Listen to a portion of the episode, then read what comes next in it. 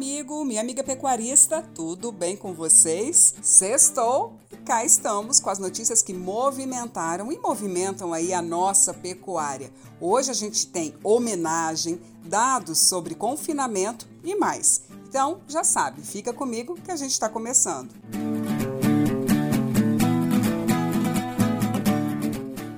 E a gente já começa essa edição com uma ótima notícia. É que a Associação dos Criadores de Mato Grosso recebeu uma moção de aplausos da Assembleia Legislativa em reconhecimento aos serviços prestados para o fortalecimento da atividade pecuária e todo o setor aqui em Mato Grosso.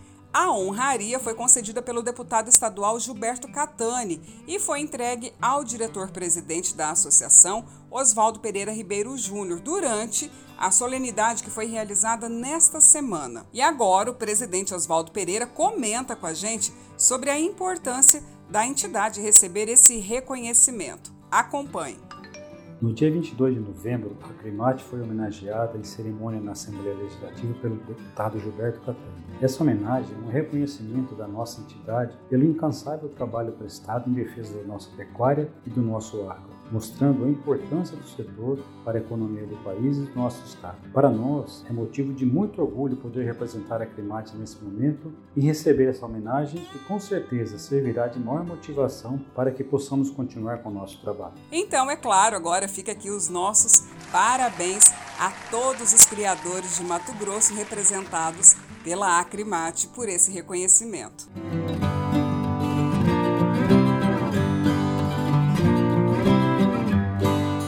Vamos mudar a pauta agora porque a gente fala sobre os dados relacionados ao confinamento que foram divulgados nesta semana pelo Instituto Mato Grossense de Economia Agropecuária, o IMEA.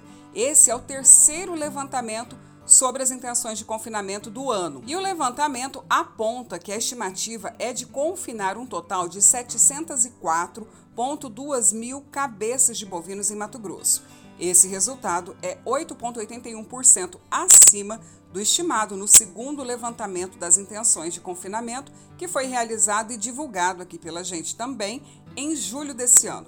A região oeste do estado foi a que apresentou maior incremento, que foi aí de 55% no rebanho confinado em relação ao último levantamento. Agora, já a região médio-norte, por sua vez, ainda lidera o volume de animais confinados, somando 156,4 mil cabeças. Segundo o IMEA, a expectativa é de que um maior volume de animais seja entregue em dezembro deste ano.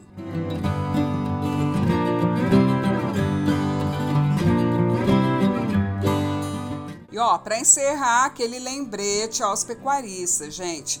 Termina no próximo dia 30 de novembro a segunda etapa da vacinação contra a febre aftosa em Mato Grosso.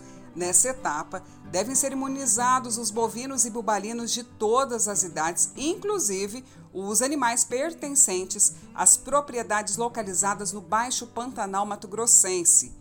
E ó, após a imunização, a vacinação deve ser comunicada ao INDEA até o dia 10 de dezembro. E a estimativa é de que 33 milhões de animais sejam vacinados nessa etapa. Então já sabe, não deixa para a última hora, vacine o seu rebanho e faça a comunicação.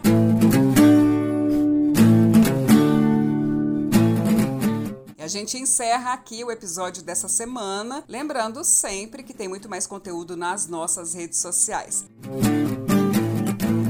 Acrimate, 52 anos, o braço forte do pecuarista mato-grossense. Um abraço e até logo!